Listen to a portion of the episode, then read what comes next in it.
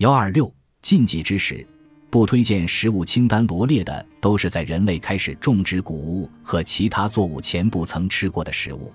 那时，谷物、准谷物和豆类还没有成为我们祖先饮食的一部分，因此，我们的祖先及其肠道细菌从未遇到或处理过这些种子中的凝集素。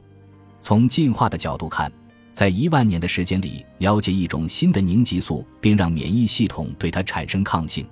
这就像一场速配约会，成功的可能性不大。如今的种子跟构成植物悖论饮食计划根基的那些植物及其他食物截然不同，而那些流传上百万年的食物却一直是人类营养的主要来源。同样重要的是，由于这些有益植物及其叶子含有的凝集素和多酚长期普遍的存在于人类饮食当中。所以，你的免疫系统和肠道有益菌已经与它们建立了亲密的相互依赖关系。是的，你没看错，并非所有凝集素都有害。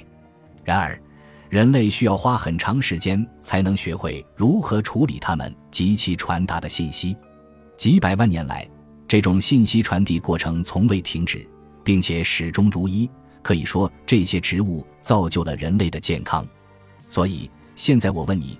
你愿意相信一种人类已经接触了上百万年，并与之建立起相互依赖关系的植物，还是愿意相信一种人类仅认识了几千年的植物？一，如果你感到犹豫不决，请让我用《肮脏的哈里》中的一句话来回答你：你只需要问自己一个问题：我比别人运气更好吗？在诊治了上万名患者后，我可以向你保证，认为自己足够幸运，可以想吃什么就吃什么的人，实在是太天真了。